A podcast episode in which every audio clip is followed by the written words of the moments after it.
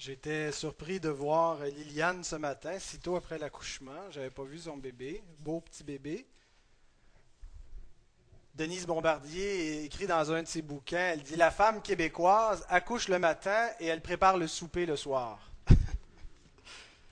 Comme quoi la femme québécoise était vigoureuse et on avait beaucoup à faire. Alors je vous souhaite un bonjour du Seigneur et aussi un bonjour de l'indépendance. Aujourd'hui c'est le 4 juillet. Vous savez combien je rêve d'être américain comme mon frère euh, américain. Mon frère est parmi nous euh, ce matin en visite. Il est marié avec euh, une américaine et puis il vit aux États-Unis depuis. Ça fait 10 ans, Ben, aux États-Unis? Alors, il est en visite parmi nous ce matin. Alors, ils vont rester aussi pour le barbecue. Vous pourrez faire connaissance si vous restez vous aussi. Alors, aujourd'hui, le sujet sur lequel j'aimerais prêcher, c'est sur la prière. La prière. C'est une des, euh, activités des, euh, de la piété chrétienne qui est euh, parmi les plus importantes des choses que nous avons à faire, mais aussi une des choses les plus difficiles, n'est-ce pas? C'est difficile de prier. Pas que c'est difficile dans le sens euh, euh, physiquement, hein, ça ne demande pas tant d'efforts, c'est pas comme de, soulever euh, quelque chose de lourd ou de déployer une énergie continuelle pour faire le marathon, mais c'est difficile comme exercice spirituel, comme discipline spirituelle de prier malgré que ce soit si vital, si fondamental, si important. Et une des raisons euh, pourquoi euh, on, a la difficulté à prier, qu'on prie peu, euh, c'est qu'on a de la difficulté à nous arrêter pour le faire, à trouver du temps pour prier. On a vu la semaine dernière, en étudiant le passage de Marthe et de Marie, combien les choses de la terre, nos activités, d'ici-bas, nos obligations nous absorbent tellement. Et quand on est si pris par cela, même si on a un, un petit peu de temps de, libre, on dirait qu'il nous est difficile de nous concentrer sur la prière. L'intérêt n'y est pas quand on est trop absorbé par les choses qu'on a à faire ici. Et vous connaissez cette illustration, cette petite histoire de du garçon, du petit garçon qui regarde le monsieur couper son bois avec sa hache mal affilée? Vous ne connaissez pas, c'est l'histoire du petit garçon qui regarde le monsieur couper son bois avec sa hache mal affilée. C'est la même histoire que le titre de l'histoire. Et euh, le, monsieur, donc, a une grande, beaucoup, beaucoup de bois à, fendre, euh, beaucoup de, bûches à, fendre, et puis sa hache est mal affilée, et puis là, il s'éreinte et il frappe de toutes ses forces, et euh, il vient avec peine et misère, après plusieurs coups, à fendre un morceau pour le refendre.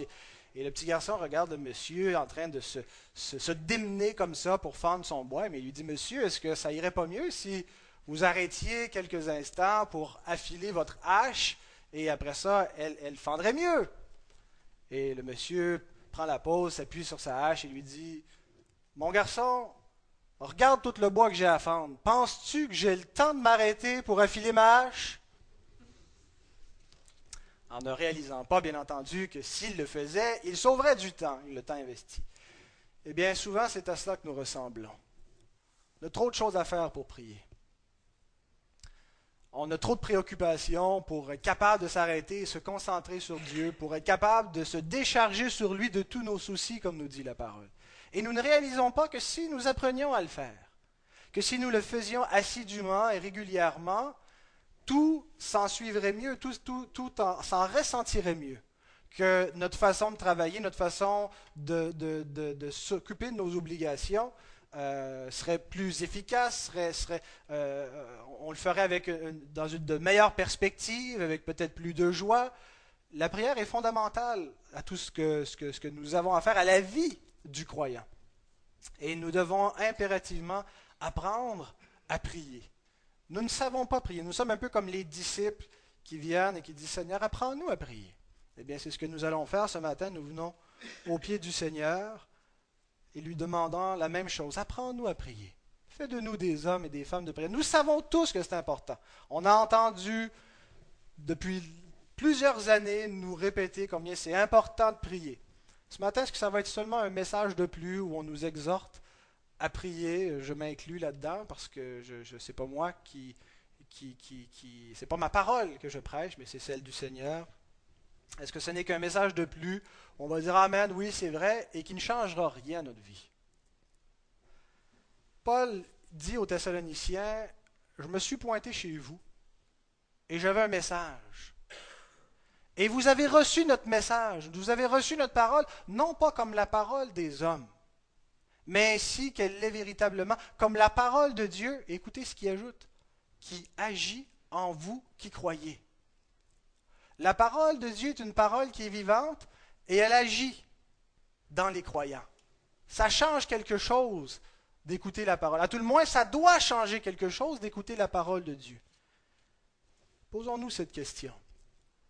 Est-ce que de venir semaine après semaine écouter la parole du Seigneur nous transforme de quelque façon? Est-ce que ça change notre vie? Est-ce que ça change notre façon de voir le monde? Est-ce que ça change notre façon de penser, de parler, d'agir? Ça doit le faire. Et ma prière ce matin, c'est que le texte que nous allons lire puisse nous transformer d'une quelconque manière, mais lorsque nous contemplons la gloire du Seigneur, nous la contemplons au travers de sa révélation, sa gloire.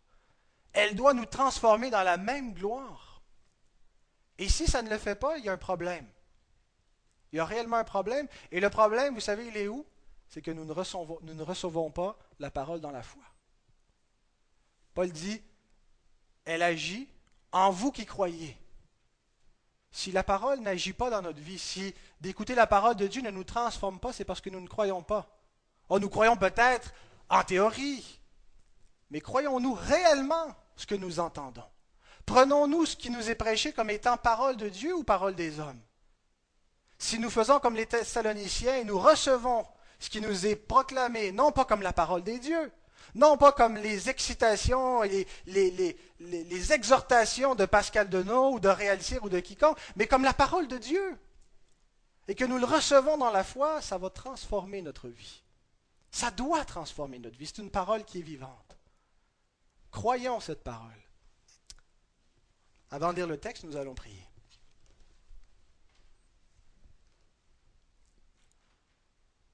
Notre bon Père, c'est humblement que nous courbons la tête devant toi, aussi en signe de soumission. Seigneur, tu reproches à tes disciples dans ta parole de te dire Seigneur, Seigneur, mais de ne pas faire ce que tu dis.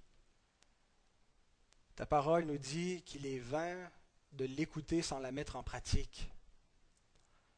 Seigneur notre Dieu, ce matin, nous sommes venus pour écouter ta parole mais nous voulons aussi y obéir, la mettre en pratique. Seigneur, nous sommes faibles. Nous sommes encore en train de lutter contre le péché qui nous rend paresseux, qui nous fait préférer les activités de ce monde, les divertissements, plutôt que les choses de ton royaume, le service, la communion avec toi. Seigneur, fais de nous de fidèles enfants de ton royaume, et fais de nous des hommes et des femmes de prière, Seigneur. Fais de l'Église évangélique de Saint Jérôme une Église qui prie, une Église qui sait se mettre à genoux, qui sait venir au trône de la grâce et réclamer les bénédictions, intercéder, lutter avec les armes spirituelles, Seigneur. Ô notre Dieu, que ta parole produise ses œuvres au milieu de nous. Nous te le demandons humblement au nom de Christ. Amen. Je vous invite à ouvrir la parole du Seigneur dans l'évangile de Matthieu, au chapitre 6.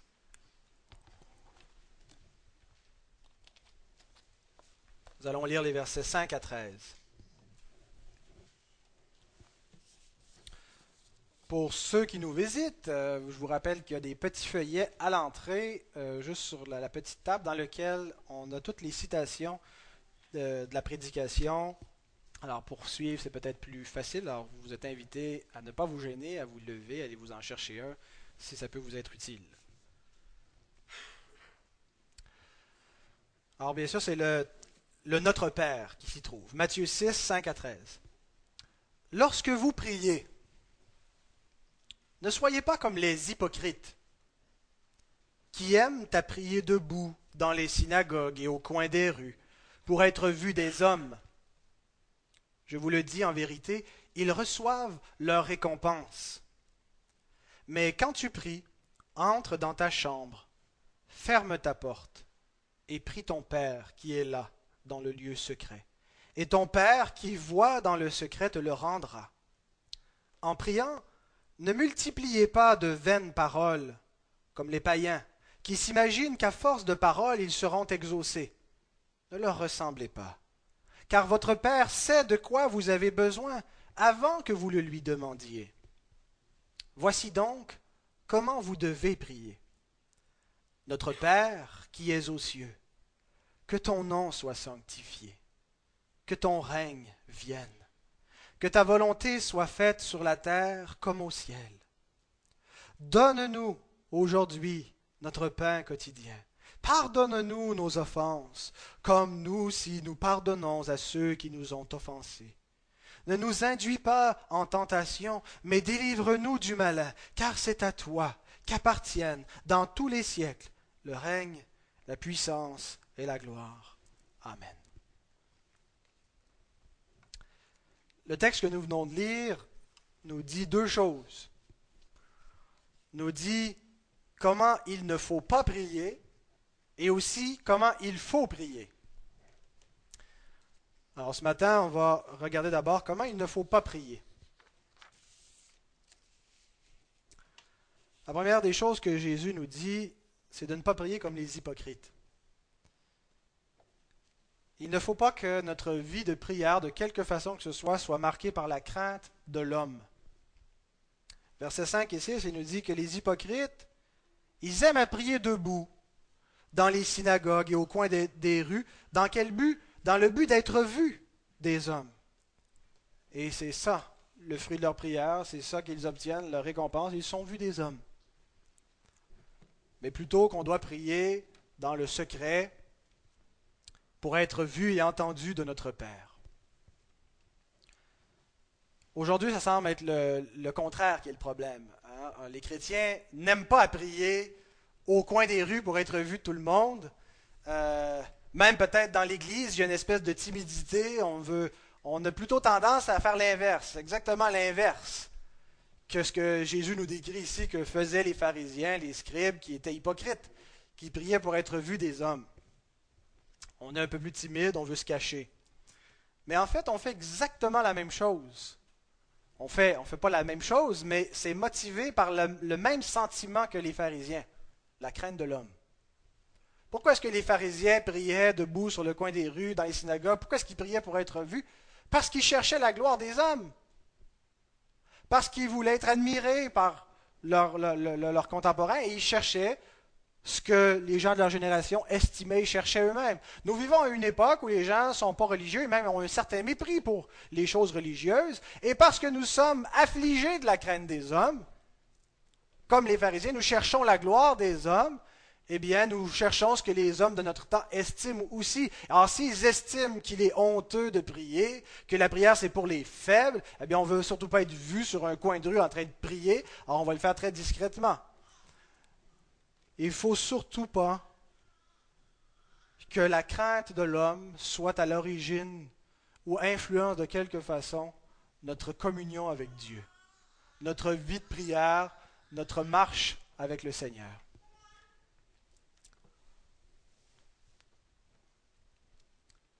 La crainte de l'homme, c'est un piège qui nous paralyse.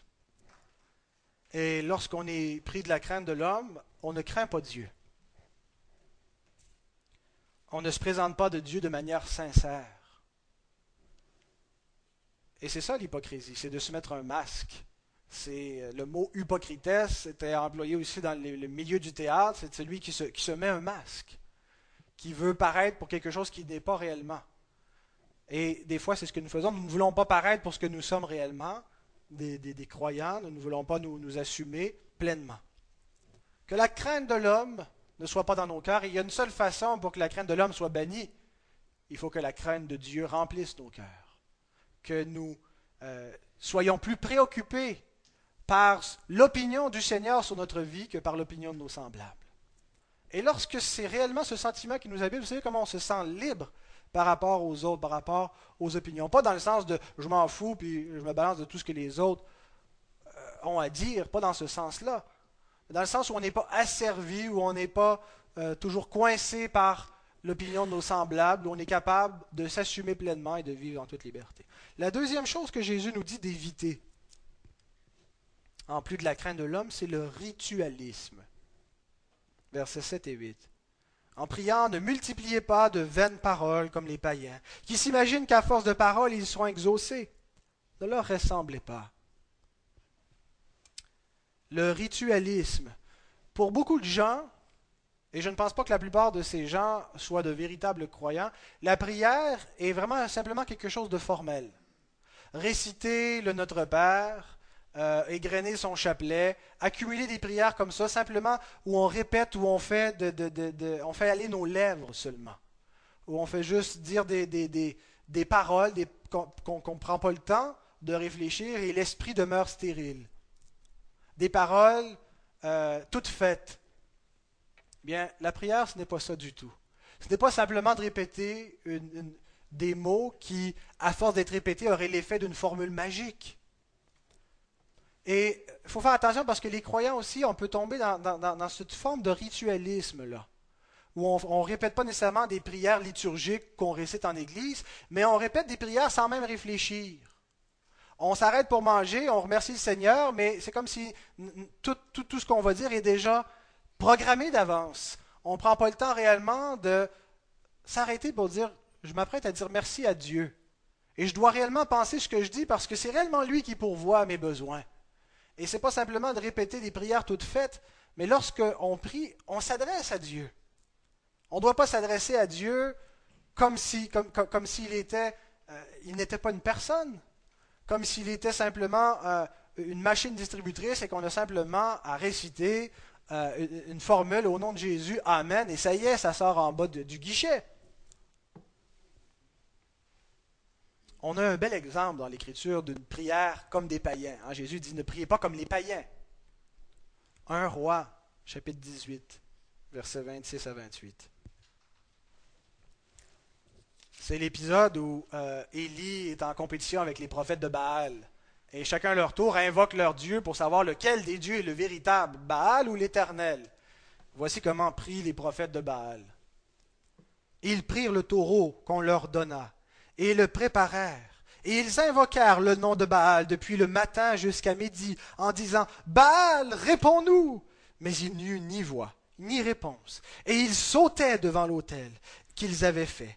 À midi, Élie se moqua d'eux et dit Criez à haute voix, puisqu'il est Dieu, il pense à quelque chose, ou il est occupé, ou il est en voyage. Peut-être qu'il dort et il se réveillera. Et ils crièrent à haute voix et ils se firent, selon leur coutume, des incisions avec des épées et des lances jusqu'à ce que le sang coulât sur eux. Pauvres prophètes de Baal.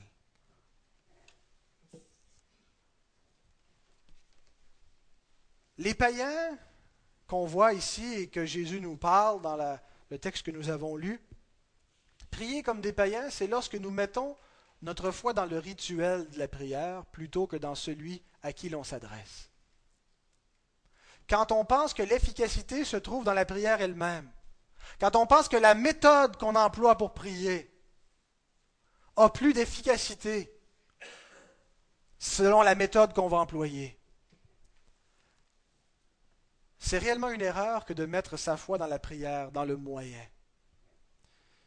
Et bien sûr, on, se sent plus ou moins concerné quand on lit les prophètes de Baal, on se dit, ben là, c'est pas vraiment ce qu'on fait. Là. C'est quand la dernière fois qu'on a vu des, évangéliques comme ça en train de se faire des incisions pour euh, que Dieu leur réponde, dire Réponds-nous On crie et quoi que ça arrive, moi, vous auriez dû voir après ma conversion, euh, nos premières réunions de prière.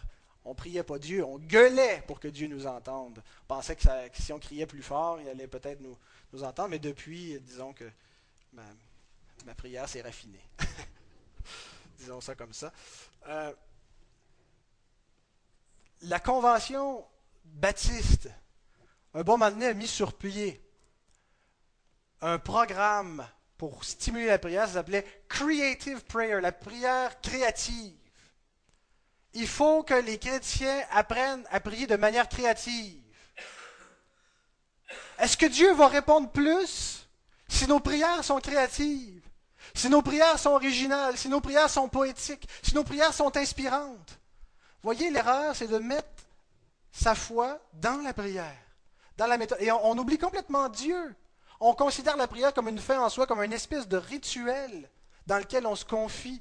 Un rituel qu'on trouve émouvant, qu'on trouve agréable, qu'on trouve spirituel, qui nous fait du bien. Mais ce n'est pas ça du tout, la prière. La prière, c'est de s'adresser à Dieu. La prière, ce n'est pas une activité comme telle. La prière, c'est la vie du chrétien. C'est gros à dire. La prière, c'est la vie du chrétien. La Bible ne dit pas ça nulle part. Hein? La Bible nous dit que Christ est la vie du chrétien. Que Christ, Christ est celui qu'on a besoin pour avoir la vie, la vie éternelle, la vie avec Dieu.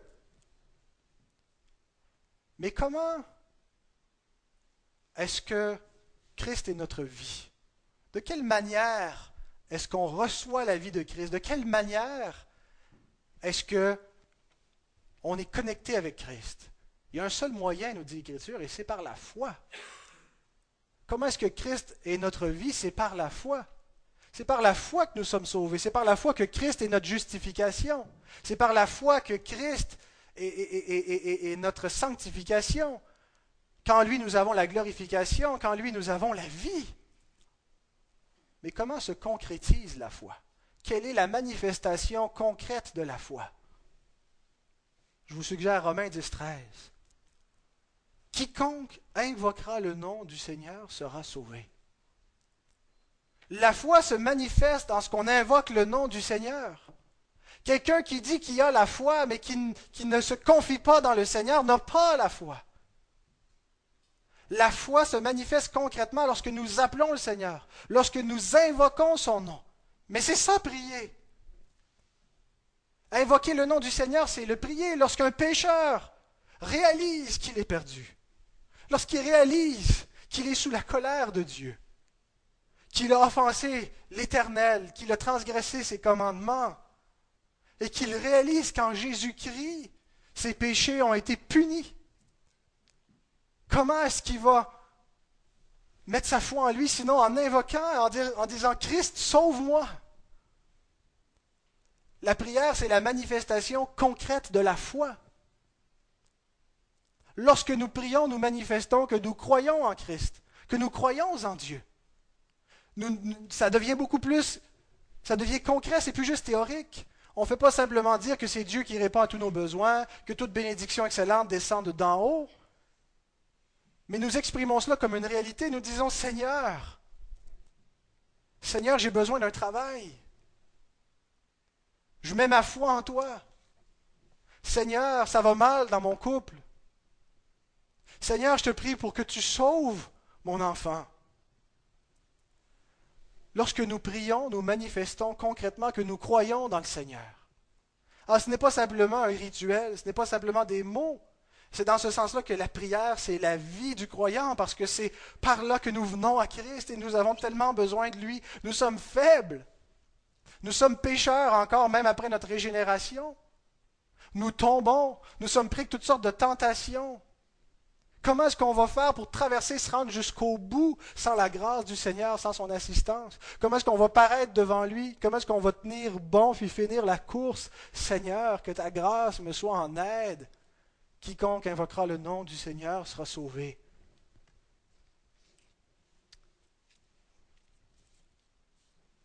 Prions comme des gens qui croient, comme des gens qui ont conscience que nous nous adressons à un Dieu qui est réel. Il nous est difficile de prier parce que nous croyons peu. Nous ne voyons pas Dieu, nous ne l'entendons pas. Mais ce n'est pas comme ça que Dieu veut que nous le connaissions. Il veut que nous le connaissions par la foi. Celui qui s'approche de Dieu doit croire qu'il existe. Sans la foi, il est impossible de lui être agréable. Et la foi, se manifeste concrètement lorsque nous prions. Nous avons tant de besoins. Cette Église a des besoins. Nous avons traversé un temps difficile.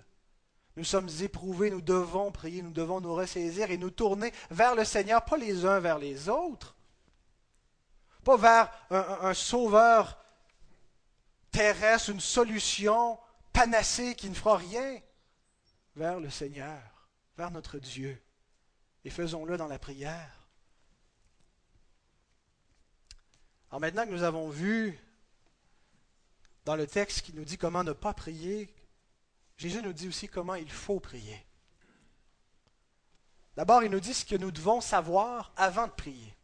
Avant de prier, il y a des choses qui doivent être acquises. Il y a une connaissance de base. Avant même s'adresser à Dieu, il y a des choses qui doivent être sues, qui doivent être crues. Et Jésus ne nous en fait pas une liste exhaustive, mais il nous dit ceci. Ce qu'on doit savoir, c'est que notre Père sait avant même qu'on ouvre la bouche. Pourquoi est-ce que c'est important de savoir ça? C'est important de savoir ça pour savoir que la prière n'a pas pour but d'informer Dieu. Hein, Ce n'est pas comme Élie quand il se moque des prophètes de Baal. Dieu n'est pas semblable à Baal. Il n'est pas en voyage, il n'est pas en train de dormir, il n'est pas occupé à penser à autre chose. Il est Dieu. Il est omniscient. Il sait toutes choses. Avant qu'on prie, Dieu sait. Alors nous ne prions pas pour informer Dieu. Mais pourtant, l'Écriture nous dit, Philippiens chapitre 4, verset 6, Ne vous inquiétez de rien, mais en toute chose faites connaître vos besoins à Dieu par des prières et des supplications avec des actions de grâce.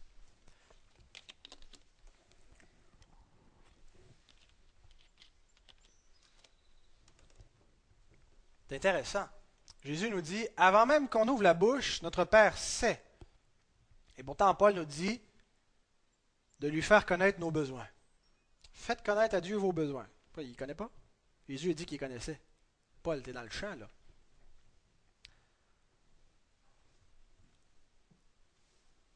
Quand on réconcilie, quand on rapproche ces deux textes, ce qu'on voit, c'est d'une part la souveraineté de Dieu et la responsabilité humaine. Hein, c'est deux thèmes qui sont un peu partout dans l'Écriture, qui nous semblent entrer en conflit.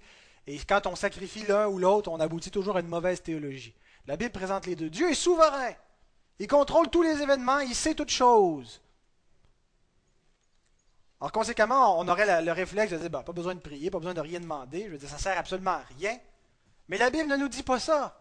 Elle nous dit, faites quand même connaître vos besoins à Dieu, même s'il sait tout. Pourquoi? Mais d'abord, ce n'est pas pour Dieu qu'on prie. Ce n'est pas parce qu'il a besoin. C'est pour nous. Dieu n'a pas de besoin. N'a besoin de rien. Et il lui a plu de nous créer avec des besoins. Pas si vous avez remarqué, mais nous sommes des êtres nécessiteux. Hein? À chaque jour, à chaque instant, on a des besoins. En ce moment, vous respirez. Ça se fait tellement automatique mais c'est un besoin fondamental. Et s'il n'y a plus d'air, on meurt. Et vous avez probablement mangé avant de venir ici, vous allez manger tantôt, vous allez manger ce soir, puis peut-être manger un petit peu entre avant, après, au milieu. On dort, on a plein de besoins. Dieu nous a créés euh, dépendants de lui, avec des besoins. Alors lorsque on prie, c'est pas pour satisfaire Dieu, c'est pas parce qu'il y en a de besoins, c'est pour nos besoins à nous. Parce que Dieu a désigné la prière comme un, moyen de dépendre de lui pour répondre à nos besoins. Mais Dieu est tellement bon que même si on ne prie pas, il va quand même répondre à, beaucoup de nos besoins, mais il veut que par la prière, nous cherchions à combler tous nos besoins. Et que ce ne soit pas juste l'occasion de demander, mais aussi, comme Paul le dit, l'occasion de le remercier. Seigneur, merci pour tous mes besoins qui sont comblés. Et c'est la prière que Dieu a déterminée comme moyen il aurait pu dire ben, vous allez faire 10 push-ups à chaque fois que vous cherchez une bénédiction, puis ça sera ça, puis ça va, ça va vous arriver. Mais il a dit non, ça va être la prière.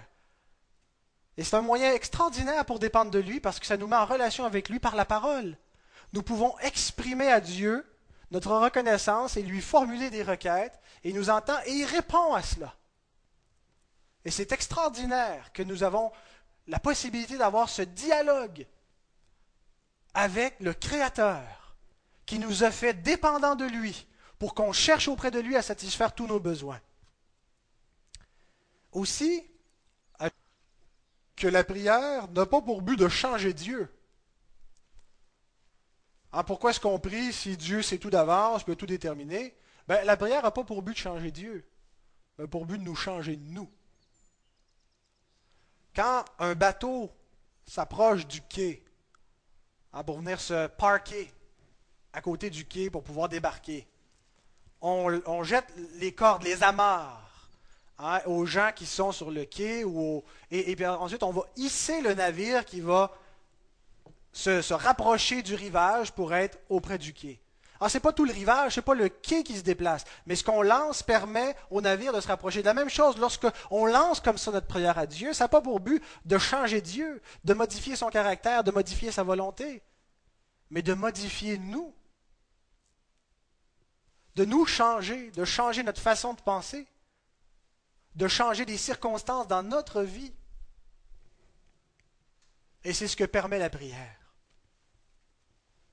Belle citation du réformateur Jean Calvin.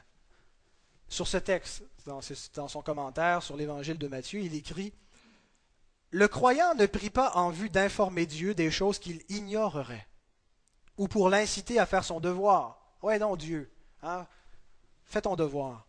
C'est pas pour ça qu'il prie. Ou pour le presser comme s'il était réticent. Au contraire, il prie afin de s'éveiller eux-mêmes à le chercher, afin qu'ils exercent leur foi en méditant ses promesses, afin d'être consolés de leurs anxiétés en sa présence, en un mot, afin de déclarer que de Dieu seul ils espèrent et attendent autant pour eux que pour les autres toute bonne chose.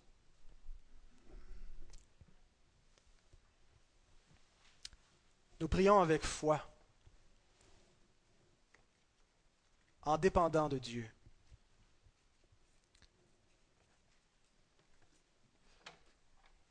Mais il serait faux de dire que la prière a pour but seulement de nous changer de nous. Dieu a désigné la prière, entre autres moyens, comme un moyen pour faire arriver sa volonté ici-bas. La prière est un moyen de grâce, un moyen qui plus est, qui est efficace. L'Écriture nous dit c'est efficace, pas dans le sens que la prière elle-même est efficace, mais elle est efficace en vertu de ce que Dieu l'a désigné comme moyen pour s'adresser à lui, qui lui est tout efficace parce qu'il est tout puissant, et que par ce moyen, il va faire bouger les choses. Il a voulu nous rendre participants à son plan. Il n'a pas voulu juste qu'on soit des spectateurs. Paul dit, j'achève en mon corps les souffrances qui manquent au corps de Christ. Je supporte tout à cause des élus. Autrement dit, le plan de rédemption de Dieu se fait au travers des croyants, au travers de l'œuvre chrétienne. Et ce qui est fondamental à cette œuvre et ce qui est inclus comme une grande part de cette œuvre que nous avons à faire pour participer au plan de Dieu, c'est la prière. C'est par la prière que ça va se passer. Jacques, chapitre 5, verset 16. La prière fervente du juste a une grande efficace. On a l'impression qu'il y a une faute d'orthographe, ils ont oublié un petit bout, une grande efficacité. Mais le mot efficace a le même sens que le mot efficacité, c'est quelque chose qui a, qui a une efficience, qui a un effet. La prière a un grand effet. La prière fervente. On ne parle pas de la prière rituelle, la prière du bout des lèvres, la prière fervente. Il ne s'agit pas de prier fort, prier euh, en se fermant les yeux et en serrant les poings. La prière fervente, c'est la prière de la foi, la prière qui croit, la prière qui pense à ce qu'elle dit, qui pèse les mots et qui sait à qui elle s'adresse, au Tout-Puissant. Et ce n'est pas une prière paresseuse, c'est une prière qui, est continuelle. Prier, ce n'est pas, pas quelque chose qu'on fait une fois puis c'est fini. C'est quelque chose qu'on fait continuellement. Prier sans cesse. Éphésiens 5, 17, si ma mémoire est bonne, vous pouvez vérifier, je ne suis pas sûr.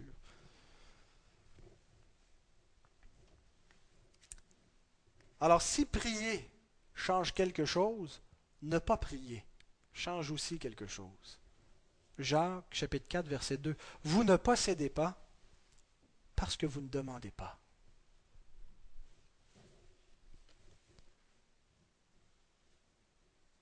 L'absence de prière, c'est la manifestation concrète de l'incrédulité. La prière, c'est la manifestation concrète de la foi. On prie parce qu'on croit, parce qu'on s'attend à Dieu. Ne pas prier, c'est la manifestation concrète de l'incrédulité. On ne prie pas parce qu'on ne s'attend pas, parce qu'on ne croit pas, parce qu'on pense que c'est une perte de temps.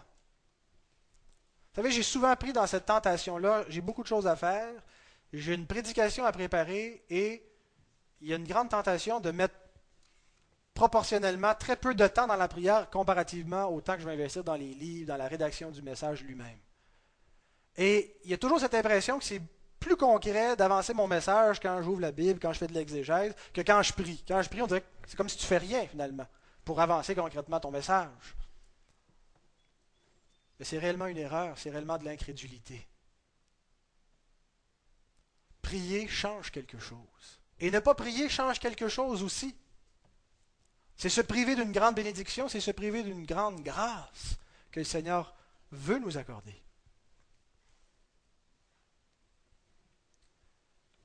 Nous avons de la difficulté à croire qu'il vaut la peine d'arrêter notre train de vie, d'arrêter nos obligations qui nous paraissent plus importantes, plus primordiales que le moment secret de la prière. Il nous est si difficile de marcher par la foi.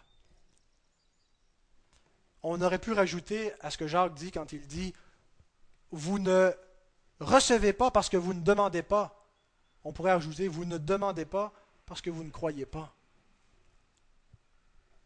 Parce que vous n'êtes pas persuadé. Si nous étions réellement convaincus de ce qui se passe lorsqu'on prie, je suis persuadé que nous prierions plus.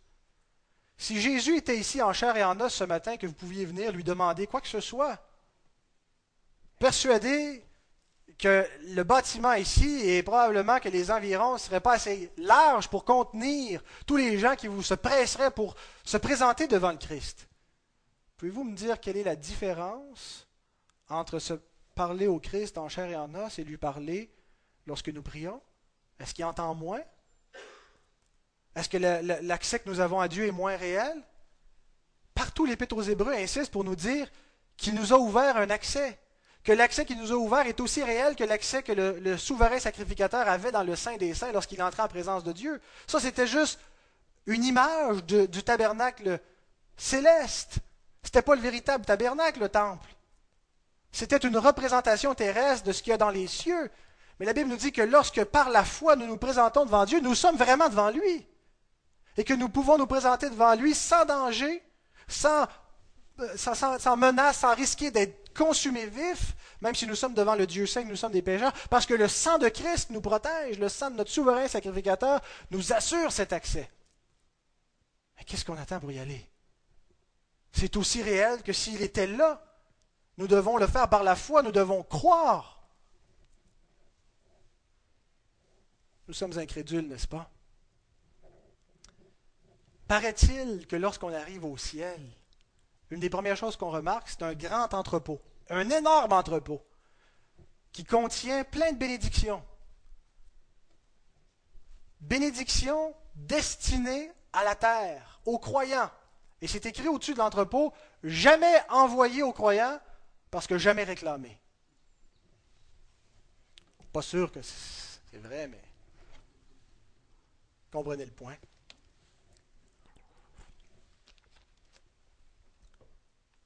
Prier, c'est un impératif.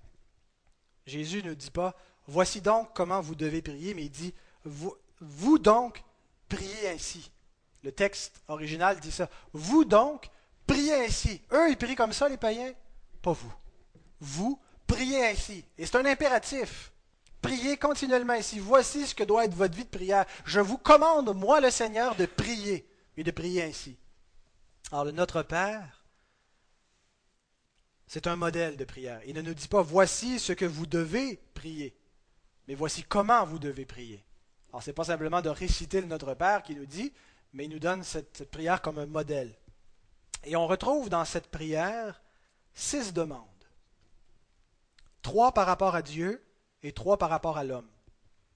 Exactement comme les deux tables de la loi. La première table concerne les commandements par rapport à Dieu et l'autre les commandements par rapport à notre prochain.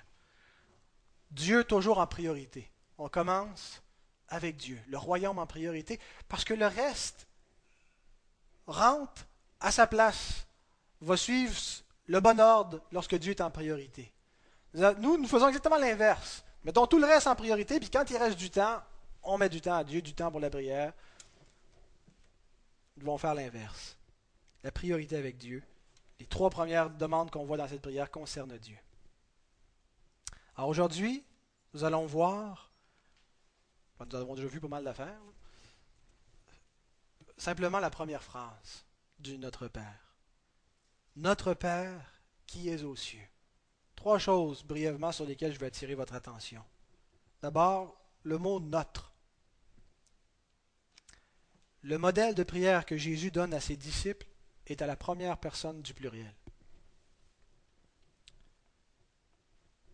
Jésus, dans l'exemple qu'il nous a donné pour nous apprendre à prier, ne nous a pas donné une prière au je, mais une prière au nous.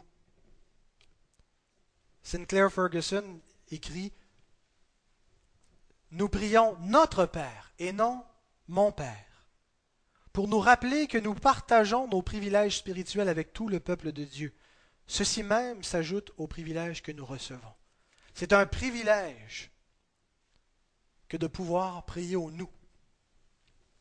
Ce n'est pas une immense bénédiction que le Seigneur ait conçu la prière comme un moyen de grâce qui se vit avec les, avec les autres croyants?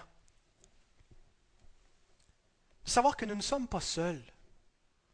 On sait qu'on n'est pas seul, Dieu est avec nous. Mais comme il est réconfortant de se mettre d'accord avec d'autres êtres humains qui pensent comme nous, qui ont les mêmes convictions que nous par rapport à Dieu, par rapport aux choses les plus fondamentales de la vie, aux valeurs, et de partager ensemble cette, communion où on peut se mettre d'accord sur des choses qu'on va demander à Dieu lui-même.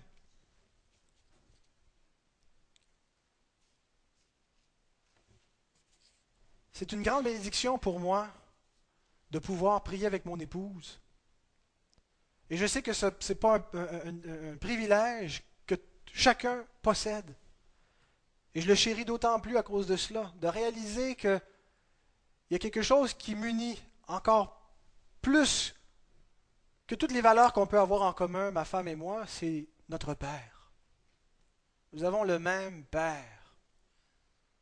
Nous partageons la même vision sur le monde. Nous pouvons venir ensemble pour faire face aux problèmes qu'on va rencontrer dans notre vie de famille sur le même terrain, ensemble.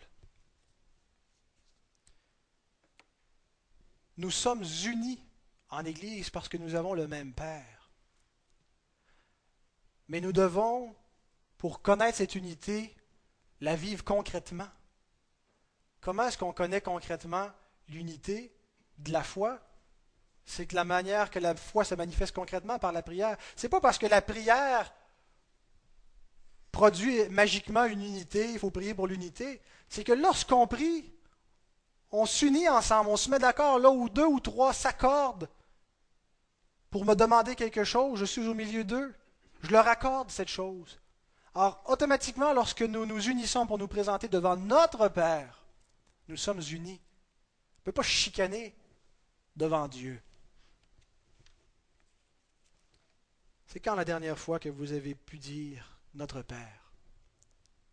Pas simplement d'être en Église où il y a d'autres croyants qui prient, mais vous-même, vous prévaloir de ce privilège d'élever la voix devant Dieu avec vos frères et vos sœurs, de prier pour eux, de mon Père, notre Père, je te prie pour mon frère, je te prie pour ma sœur.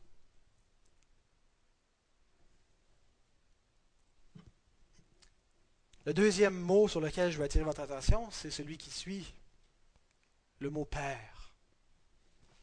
Nous ne prions pas simplement Dieu, nous ne nous adressons pas simplement au Créateur, à une divinité lointaine, impersonnelle, mais nous prions notre Père. Bien sûr, nous avons une idée imparfaite de ce que le mot Père, de ce que la paternité représente, parce que nous sommes tous des pères imparfaits, nous avons tous eu des pères imparfaits. Mais nous avons là le Père par excellence, le Père parfait. Il n'y a personne qui veut davantage le bien de ses enfants que leurs propres parents. n'est-ce pas? Un oncle peut souhaiter du bien à son neveu, un employeur, mais un parent va faire des sacrifices depuis la naissance de son enfant. Il a été conditionné à en prendre soin, à faire des sacrifices. L'Écriture nous dit que Dieu n'a rien ménagé. Alors que nous étions encore rebelles et ennemis parce qu'il nous avait élus pour être ses enfants d'adoption, il a sacrifié son propre fils pour faire de nous ses enfants. Et Paul suit cette logique et dit, est-ce qu'il ne va pas nous donner toute chose S'il nous a donné Christ, pourquoi est-ce qu'on craint qu'il ne nous donnera pas tout ce qu'il nous faut? Nous devons être pleins de confiance lorsqu'on voit l'amour que le Père nous a manifesté.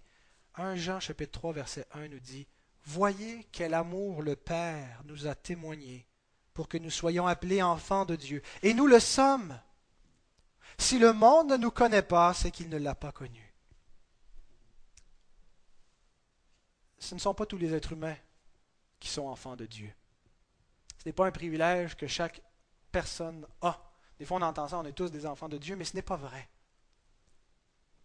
On devient enfant de Dieu par adoption. Et quand Jean dit, voyez quel amour le Père nous a témoigné. Quel amour le Père nous a témoigné pour qu'on puisse être ses enfants. Il a envoyé son Fils, qui est venu mourir pour ses frères, pour ses sœurs, qui est venu payer le prix de la colère divine, qui est venu être traité comme si c'était lui le rebelle, lui le coupable. Et il nous dit, voyez de quel amour il nous a aimés en faisant ce sacrifice pour qu'on soit appelés ses enfants. Ce sont uniquement ceux qui par la foi ont reçu le Christ, qui ont reçu ce sacrifice, qui sont appelés ses enfants. Connaissez-vous Dieu comme votre Père? Il ne s'agit pas simplement d'accepter l'Évangile théoriquement. J'ai grandi dans une famille chrétienne et j'ai toujours accepté Jésus dans mon cœur depuis aussi loin que je peux me rappeler. Toujours cru que la Bible, c'était la vérité. Mais je ne pense pas que Dieu était mon Père avant l'âge de mes 18 ans. Il ne s'agit pas simplement d'accepter théoriquement l'Évangile, d'accepter Jésus dans son cœur, que c'est lui le Sauveur. Il s'agit de crier Abba, Père. Il y a deux passages qui nous disent, qui ont cette expression dans la Bible. Romains 8,15 nous dit Vous avez reçu un esprit d'adoption par lequel nous crions Abba, Père. Comment est-ce qu'on devient enfant de Dieu? Comment est-ce qu'on sait qu'on est un enfant de Dieu? Parce qu'on a l'esprit d'adoption en nous qui crie Abba Père. Ce n'est pas simplement de croire théoriquement l'Évangile, mais c'est d'être en communion avec notre Père parce qu'on se confie en lui, parce qu'on le considère comme notre papa. Abba Père. C'est en toi que je me confie. C'est en toi que je cherche tout, la, satisfaction de tous mes besoins. C'est en toi que tout mon espoir ton esprit est en moi. Et si nous ne soupirons pas, à bas Père, l'Écriture nous dit, nous ne sommes pas ses enfants. Si nous ne sommes pas portés à nous confier en Dieu comme à notre Père, si nous n'avons pas la confiance en lui, la foi en lui, peut-être croyons-nous simplement théoriquement l'Évangile, mais nous n'avons pas encore fait l'expérience de recevoir Dieu comme Père en recevant l'esprit d'adoption. Et l'autre passage, c'est Galates 4, 6. Et parce que vous êtes fils, Dieu a envoyé dans nos cœurs l'esprit de son Fils, lequel crie Abba, Père. Parce que nous sommes fils, parce que Dieu nous a prédestinés, il a envoyé son esprit, l'esprit de son Fils, en nous. Un esprit d'adoption. Dieu est notre Père. Et finalement, l'expression qui est aux cieux. Notre Père qui est aux cieux. Le mot Père met beaucoup l'accent sur l'immanence de Dieu, sur le fait de sa proximité, de sa proche paternité, qu'on peut dire Papa, Abba Père. Mais l'expression qui suit immédiatement après nous rappelle que c'est pas pas, hein? c'est pas hey chose, parce que notre Père est aux cieux. Et ça met l'emphase sur son élévation, sur sa transcendance, sur le fait qu'il est au-delà d'eux. Et ça doit susciter en nous la révérence. Le fait qu'il est notre Père doit susciter en nous l'assurance, la, certitude qu'il qu'il nous traite comme ses enfants bien-aimés. Mais le fait qu'il est aux cieux doit susciter en nous cette révérence, ce respect, la crainte de Dieu. Ecclésiaste 5.2 nous dit, prends garde à ton pied lorsque tu entres dans la maison de Dieu. Ça, ça veut dire, courbe la tête, regarde ton pied, incline-toi lorsque tu entres dans la maison de Dieu. Approche-toi pour écouter plutôt que pour offrir le sacrifice des insensés, car ils ne savent pas qu'ils font mal. Ne te presse pas d'ouvrir la bouche et que ton cœur ne se hâte pas d'exprimer une parole devant Dieu, car Dieu est au ciel et toi sur la terre. Que tes paroles soient donc peu nombreuses. On peut parler à Dieu avec beaucoup d'intimité, d'assurance, mais jamais avec une espèce de familiarité irrespectueuse, irrévérencieuse. Il est aux cieux. Mais le fait qu'il est aux cieux nous rappelle le privilège incommensurable de s'adresser à lui. Nous sommes les plus privilégiés de tous les hommes. On s'en rend peut-être pas compte, là. La mort va venir, mais même elle ne nous séparera pas de Dieu, parce qu'il est tout-puissant. Connaissez cette petite histoire, j'avais déjà rencontré, du petit gars. Paquebot vient de partir, hein, c'est le, gros bateau de croisière, et il vient de s'en aller dans l'océan, partir en croisière. Et les gens regardent, euh, comme on fait quand on voit un gros paquebot qui s'éloigne sur le pont, on regarde le bateau s'éloigner, rapetisser de plus en plus. Et un petit garçon de 7 ou 8 ans qui se pointe sur le quai, qui arrive en courant comme s'il venait de manquer le bateau. Et effectivement, il vient de manquer le bateau. Et il fait des grands signes comme ça. Oh, vous m'avez oublié! Et là, les gens regardent, pauvre petit gars, il est tout seul en arrière, mais un peu amusé en même temps de la, scène. Et le petit garçon qui insiste, fait des signes au bateau, et là, ils lui disent, mais je pense quand même pas qu'il va revenir. Euh, un bateau comme ça, ça ne revient pas. Et le bateau commence à faire demi-tour. Les gens sont stupéfaits, la mâchoire décrochée, et il revient jusqu'au quai pour prendre le petit garçon qui, lorsqu'on lui jette le pont, court jusque dans le bateau, il s'arrête en plein milieu, regarde les passants et leur dit C'est mon papa qui est le capitaine. C'est mon papa qui est le capitaine. Dieu est notre Père. Il est tout-puissant. C'est lui le capitaine. Pas simplement d'un paquebot, mais de l'univers. L'Écriture nous invite à, à moult reprises de se décharger de nos soucis, de chercher en lui. Les psaumes, c'est rempli de se confier en Dieu, c'est lui notre assurance, c'est lui notre salut. Si Dieu ne nous donne pas tout ce qu'on lui demande, s'il ne nous fait pas gagner à la 649 et toutes ces choses-là, c'est pas parce que Dieu n'entend pas nos prières, parce que Dieu prend soin de nous. Et il sait mieux que nous ce qui, est bon pour lui, il ne nous donne pas tout ce qu'on demande. Ayons de l'assurance que même quand on ne voit pas tous ces, signes extraordinaires de la providence et des miracles, ce n'est pas parce que Dieu n'est pas en train de, se soucier de nous et qu'il ne peut pas faire ces choses-là. Dieu va même nous ressusciter à la fin des temps. Et Dieu renverse toutes les situations qui nous paraissent impossibles, des situations désespérées. Dieu les change. Confions-nous en lui. Ayons de l'assurance qu'il répond aux prières, qu'il agit selon son plan parfait. Éphésiens 3.20 à celui qui peut faire par la puissance qui agit en nous infiniment au-delà de tout ce que nous demandons et pensons. À lui soit la gloire. Dieu peut faire infiniment au-delà de tout ce que nous demandons et pensons. Si nous n'usons pas de notre privilège, c'est parce que nous sommes comme Jacob. Jacob s'éveilla de son sommeil et il dit, après avoir eu sa vision, Certainement l'Éternel est en ce lieu, et moi, je ne le savais pas. Il eut peur et dit que ce lieu est redoutable. C'est ici la maison de Dieu, c'est ici la porte des cieux. Vous la vision où il a vu l'échelle. Il n'avait pas réalisé que c'était la présence de Dieu en ce lieu. Eh bien, il n'y a pas un lieu plus sacré où la présence de Dieu est plus sainte. La présence de Dieu, on y accède partout, en tout lieu, par la foi. Réalisons que nous sommes constamment en présence de Dieu. Ayons le réflexe à tout instant de nous confier en lui, de le prier, quand ça va bien, quand ça va mal, constamment. Ne soyons pas comme Jacob qui ne réalisait pas en présence de qui se trouvait. Nous sommes toujours coram deo, devant Dieu. À plusieurs reprises, l'Épître aux Hébreux nous dit ceci, de plusieurs façons différentes. Approchons-nous donc avec assurance du trône de la grâce, afin d'obtenir miséricorde et de trouver grâce pour être secourus dans nos besoins. Je nous invite tous à mettre ces paroles en pratique, qu'elles puissent transformer notre vie. Que le Seigneur bénisse abondamment sa parole. Amen.